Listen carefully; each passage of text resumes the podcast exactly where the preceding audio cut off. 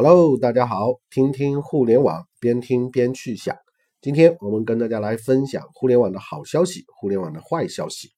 互联网开始的下半场应该是最近比较热的一个话题。那么我们不认为说互联网到了下半场，但是呢，确实有很多必须要注意的坏消息。那这些坏消息会对互联网的未来有巨大的影响。当然，好消息也是有的。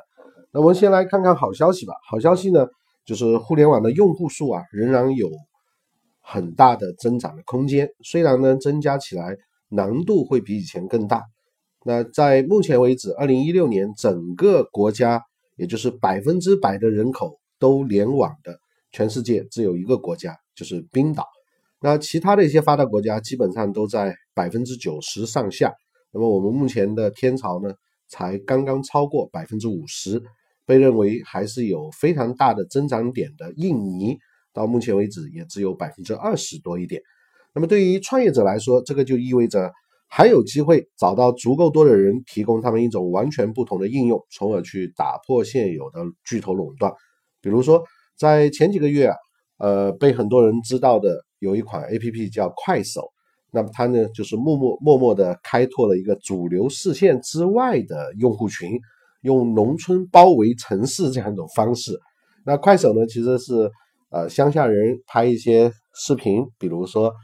往裤兜里面扔这个鞭炮啊啊，像这样一些很很有趣的一些东西啊。那目前拥有了非常大的这个用户量，到现在呢，慢慢的被这个很多人发现，关注到了这个快手这样的工具。那么这样的机会其实仍然存在，虽然我们。目前今天已经觉得互联网垄断已经到了前所未有的这样一个高度。当然，就算是平台平台级的创业项目，难度变得非常大，仍然有很多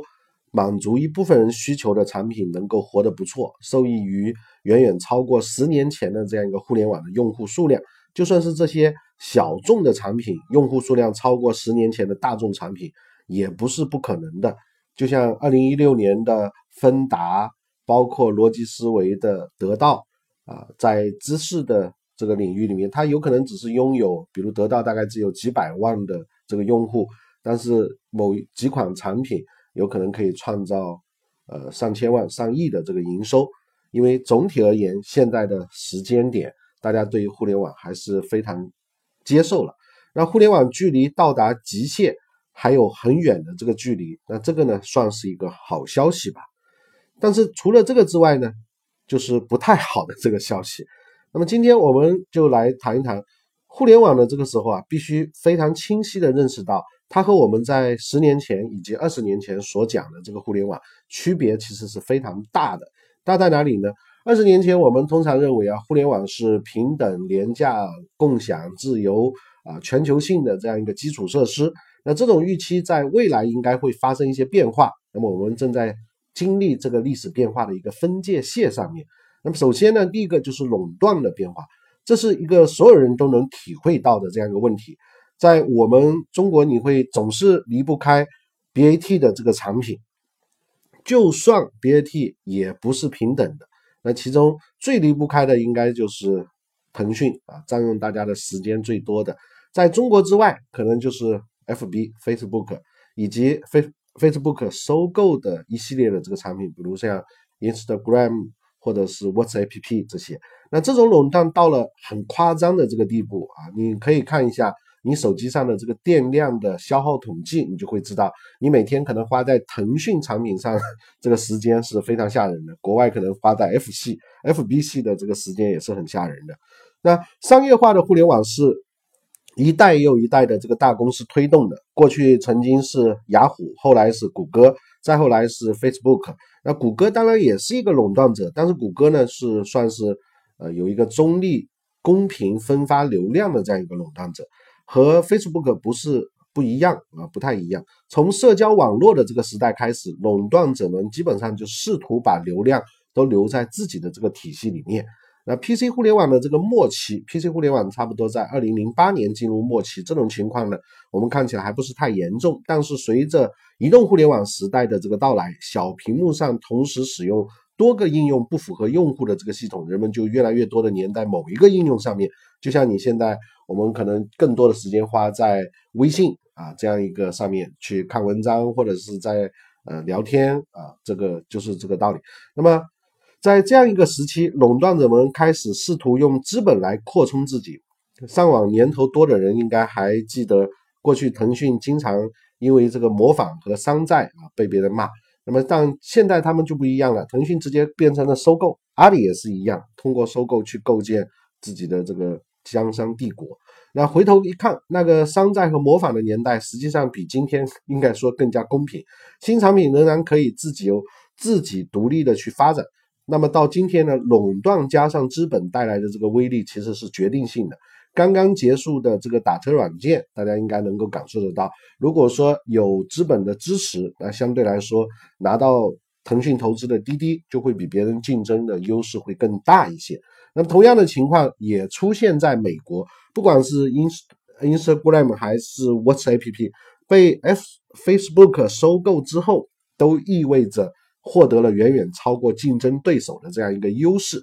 同类产品基本上就死定了。当然，这个过程也有比较少的这个例外，比如说 Telegram 的这个兴起。那么这个呢是一个极其特殊的一个特例。一方面呢，因为 Te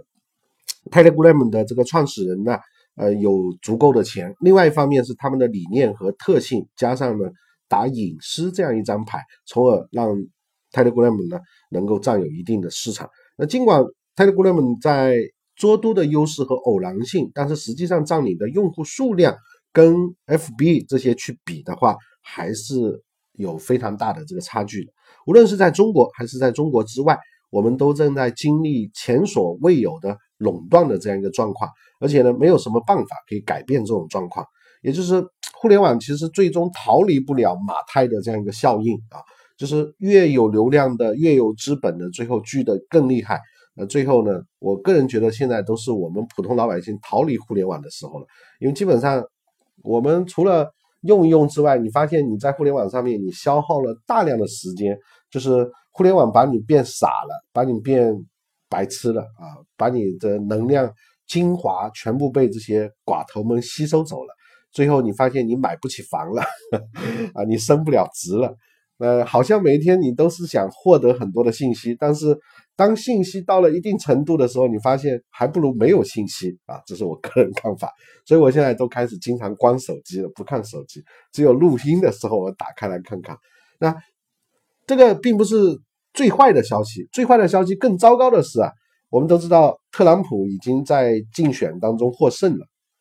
那特朗普呢？其实川普如果说是。掌管了之后啊，川普的有很多做法可能对未来的互联网会有很大的这个影响。那最大的一个影响就是之前奥巴马在花了精力去推动的这个网络中立这个原则，很可能会在特朗普、川普的这个这个执政的期间会发生很多事情，只能是这样讲。目前因为没有发生嘛，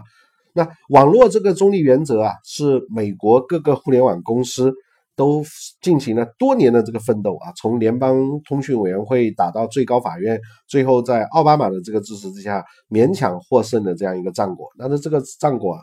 估计在接下来的特朗普时代会发生很大的变化。为什么这么说呢？因为网络中立是什么？网络中立其实简单的概括就是运营商啊不能够阻挡限速或者是付费提高带宽这个优先级。那么这种原则保证了互联网本身成为基础设施，不会被我们所谓的接入商控制。如果没有这些原则，那运营商可以决定最终用户访问哪些网站更快，甚至哪些不能访问。这种感觉啊，有点像接近中国的这个商帖和审核这样一个系统，只是看起来更加的商业化一些。也就是说，最终。阻挡不阻挡，速度快不快，可以花钱来解决。哇，那这个就有意思了。但最终发展下去，对于新的或者是小的互联网公司来说，它甚至比内容审查还不公平。因为内容审查这个系统对于所有人来说都是公平的，红线呢，大家也大概能猜测得到，你不能触犯这些红线。严格一点或者放松一点，也可以自己来进行掌握。但是运营商主导的这个网络控制就更加难以捉摸了。因为有可能它就是一个商业性行为，也有可能就是某些特殊的情况，就好比说《华盛顿邮报》，假如惹恼了某一位运营商股东不高兴了，写了一篇文章重伤某个运营商的股东，那很可能他干脆就把你这个用户访问的这个速度限制到很低很低的一个网速，那这样就等于直接就把你给 KO 掉了。那虽然他没有能力删帖或者是。这个审核，但是它可以通过速度来控制，最终可以使对方的这个网站没有办法用啊。那这个在中国的互联网创业者早就熟悉的一个感觉，美国创业者本来应该也会体验到，甚至更加的诡异，更不可琢磨。那么在前面几年里，支持网络中立原则的名人其实非常多，其中包括大量是互联网的这个创业者，比如说 World Wide Web 就是三 W 这个提出者。蒂姆·伯伯纳斯里啊蒂姆伯纳斯里，互联网的基础架构的发明者，互联网之父温顿·瑟夫啊，还有就是 TCP/IP 协议这个起草的人，以及苹果的联合创始人沃兹。那反对方呢也有很多名人，那其中有一个就是 Peter Thiel。那大家都知道，他其实 Peter 是川普的支持者，所以呢，你可以想象未来的状况相当不妙。反对方的这个理由之一就是，这么多年没有这个原则，互联网不也发展的好好的吗？那这就像我们说，一九五零年才发发明了显微镜。那在此之前，我们没有显微镜，是不是人类也一样照样过得好好的？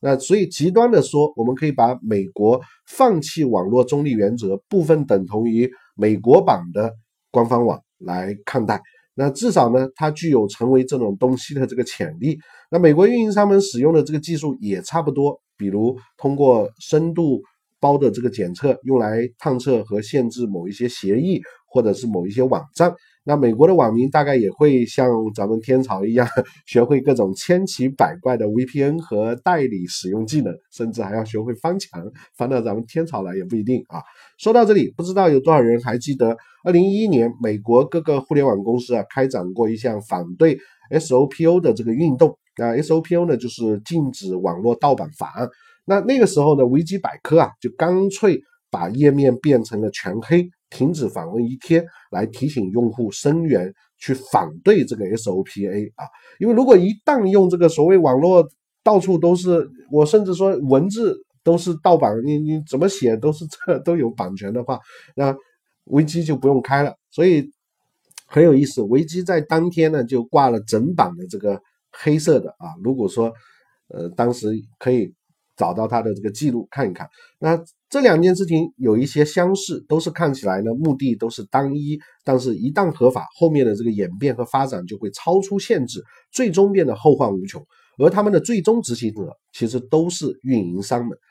那 SOPA 呢，同样是共和党参议员提出的，获得共和党大量的这个支持，民主党以及加州各公司。是反对的。那最终，当时的总统奥巴马也是站在了反对 SOPA 的这样一个行列，最终导致了这个法案被撤回。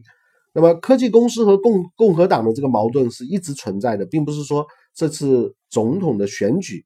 那取得胜利的那一天，有一条特别感人的评论标题是这样写的：“互联网杀死了他的入侵者。”那今天我们再来看这句话，简直就充满了一些讽刺啊，并不是互联网杀死了他的入侵者，而是总统杀死了入侵者。SOPA 恐怕在接下来的几年还会卷土重来。那下一次互联网恐怕不会有这么好运，因为总统换了啊。考虑到前面说到的资本和垄断的增强，未来倒霉的几乎一定是小公司和一些创业者的公司。那我估计以互联网为实力。以背后自由，还有包括华尔街这些的这个能力，说不定搞不出来会不会暗杀总统啊？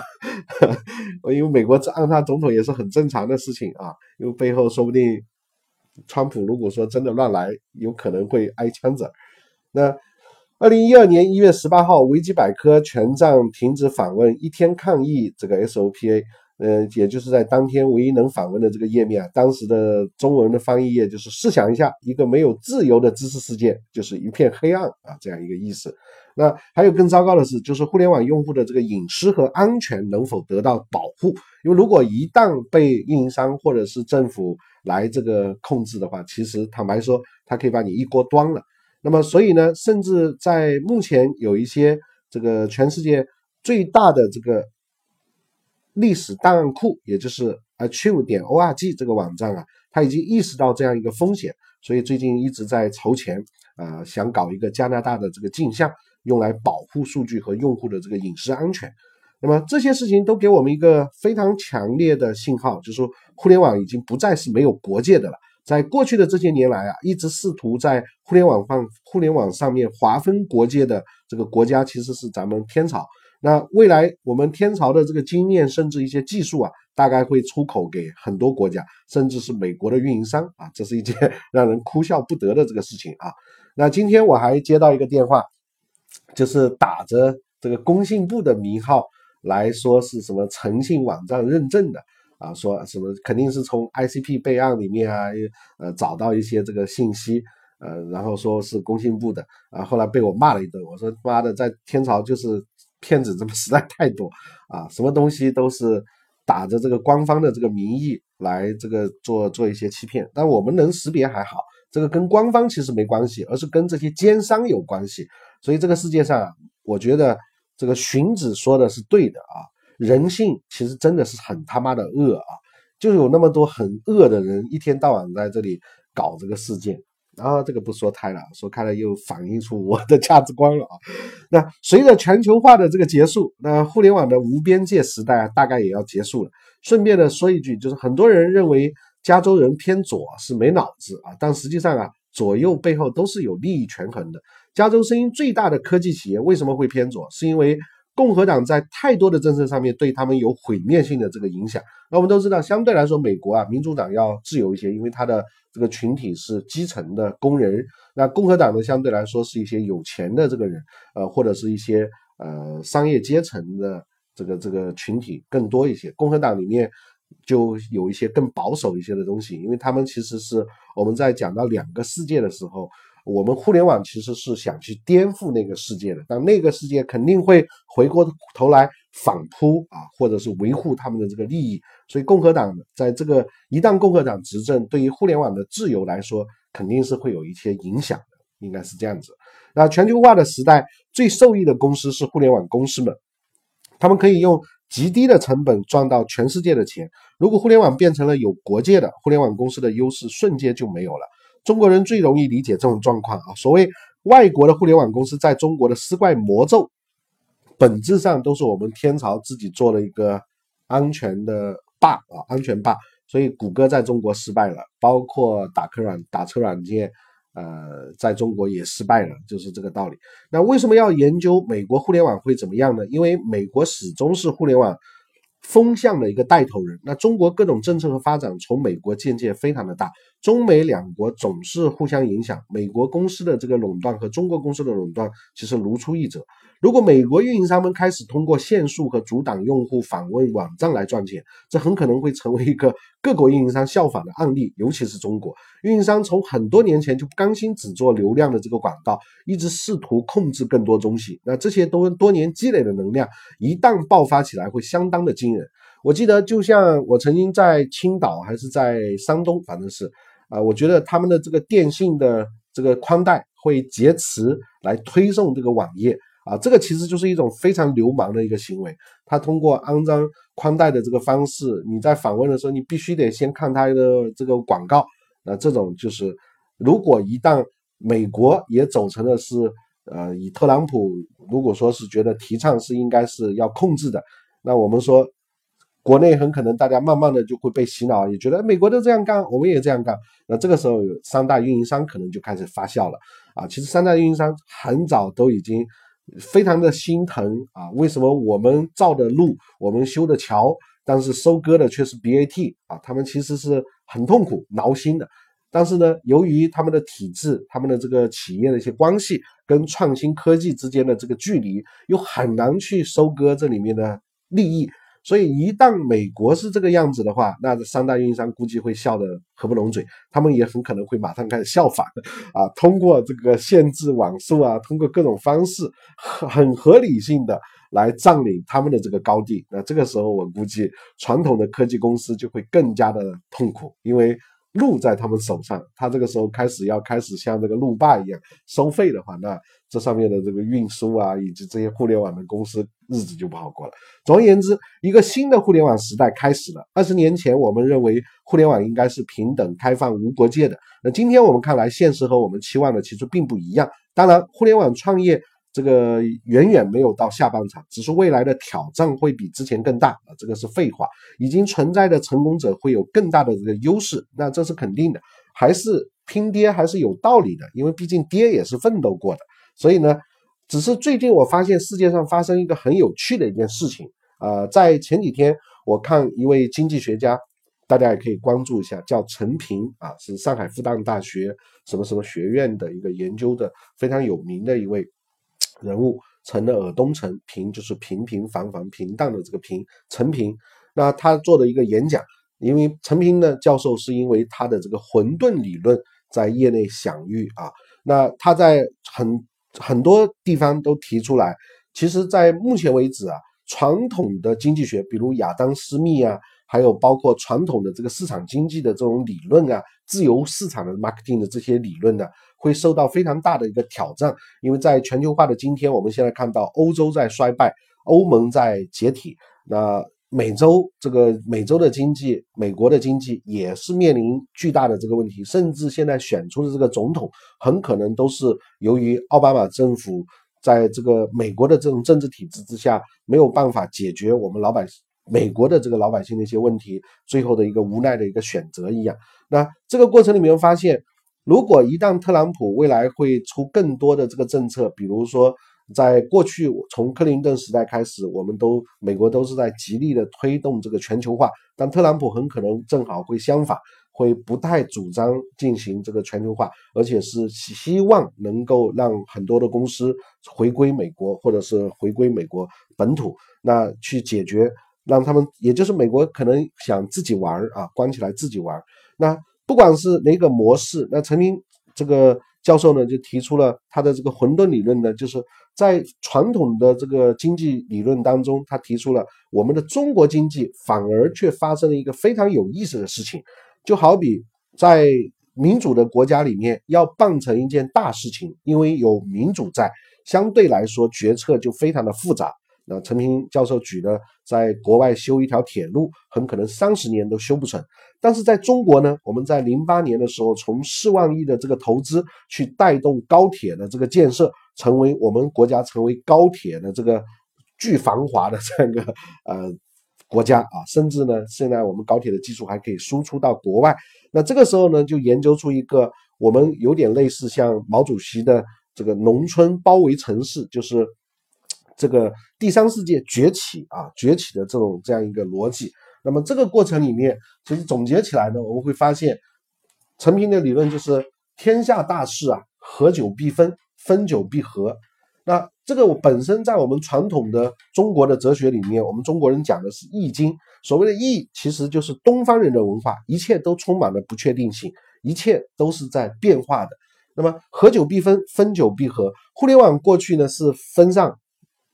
去中心。给我们很多的这个自由创意创造，但是到了一定阶段，很可能国外它也会和我们在讲失失控和控制的时候，下一段趋势说不定，因为你太创造、太创新了，很多人会下岗啊，很多人会没有工作啊，你太寡头了，只是满足了几个 BAT 公司这样的发展，那其他的行业怎么办呢？其他的人怎么办呢？所以在这个过程里面，合久必分，分久必合啊，一切都存在着这样一个变的这个。可能那有些时候合不见得是坏事情。如果说合的是有道理的，合的是有手段的，那可能会更公平一些。因为在分的过程当中，一分啊，相对来说大家拼的是科技，那科技拼到一定阶段啊，什么弹都造得出来，所以下一次打仗直接大家就扔核弹头了。那这个时候是破坏性、毁灭性是极其之大的。现在的时代的进化的速度实在是太快，理论上我们应该把这个速度 拉回去，拉拉到一百年前，那这个天下可能还太平一点啊。那第二个呢，就是我们刚刚说的这个农村包围城市、区域崛起，尤其是比如我们中华民族天朝的这个崛起，那这个对于美国来说，在全世界的这个力量啊，也是起到了非常大的一个抗衡的作用。所以呢，在未来的这个世界里面，中美之间的这个关系，中美之间的这个互联网的这个发展，始终是大家会非常关注的一个话题。那最后一个，陈平老师提到，就是其实最重要一个核心，就是小平同志提出来的科学技术就是第一生产力。那我们都知道，美国是科技强国，我们过去一直被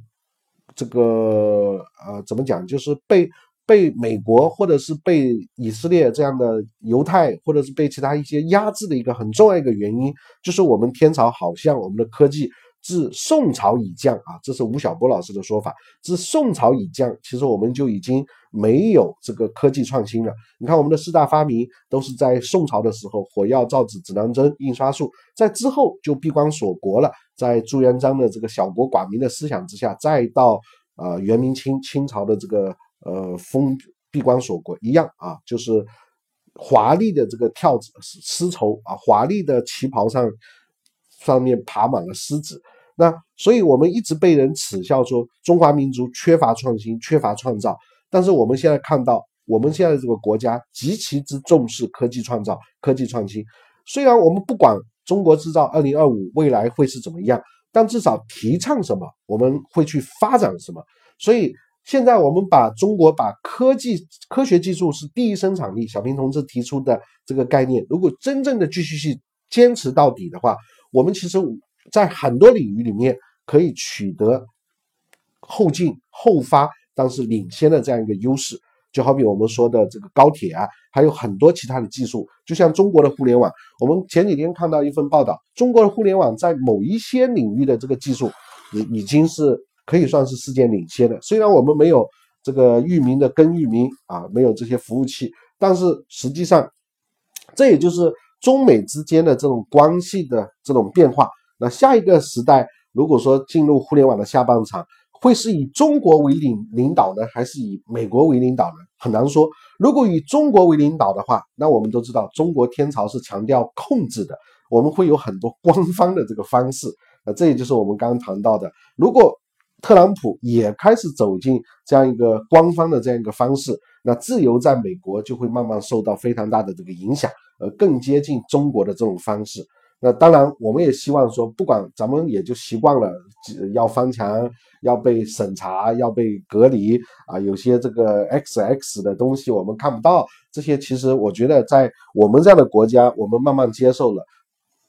在中华大地上面，啊，黄赌毒啊，或者是这个太自由的，包括现在一些很奇葩的一些东西，最后啊。因为脑残太多，或者是普通老百姓的名字没有开，他其实是不太具备这个抵抗的这个能力的。所以政府有责任，有这样的义务去做一些封锁，我觉得是有道理的啊。当然，这是我个人的一个看法。那你说你是提倡极度自由的啊？那你可以有你自己的理解。但总体而言，在下半场的时候，我们其实不太乐意看到有太多的这个封锁，有太多的这个垄断啊。那么。如果说真的这个三大运营商能起来 奋起直击，呃，我们是乐意看到的。因为现在我们看到，发现你每天你在我们的时间都被 BAT 占领了，其实没有什么太大的这个意义啊。那我们以易经的这个思路来看，我相信阿里巴巴的生命周期一定会到来的。虽然他说一百零二年，腾讯也会遇到问题的，BAT。因为没有一个公司是可以永盛永久的，只是我们会不会赶上啊？那在现在的话呢，我们看来可能没那么快而已啊。但是我相信变数永远都存在啊。这后面我们一开始讲了一堆 啰里吧嗦的废话了。总体原则就是我们希望中国崛起，美国学咱们中国也是可以的。啊，虽然我们过去一直在学美国 copy to China C to C 啊，那未来很可能是美国要 copy to China 啊，呃 copy from China 啊，这个才比较有意思。OK，呃，已经三十分钟了 啊，今天我们听听互联网，边听边去想，大家就学到这里。如果要了解我们更多的内容，可以直接关注我们的公众账号“快乐的乐培训的训乐讯云课程”，或者是参加我们线下的训练营。我现在已经用新的这个域名了啊，域名很简单，就是我的微信号幺二幺四零九四点 com，啊，幺二幺四零九四点 com，哎，这个比较好记啊，幺二幺四零九四 .com，这样听语音会比较容易记。如果要找到乐讯君的信息，直接用幺二幺四零九四点 com 就 OK 了。啊，后面是广告时间啊，广告时间就不做了，做完了已经。好久没有这个讲一大堆废话了，好爽啊！啊，谢谢大家的收听，再见，拜拜，晚安。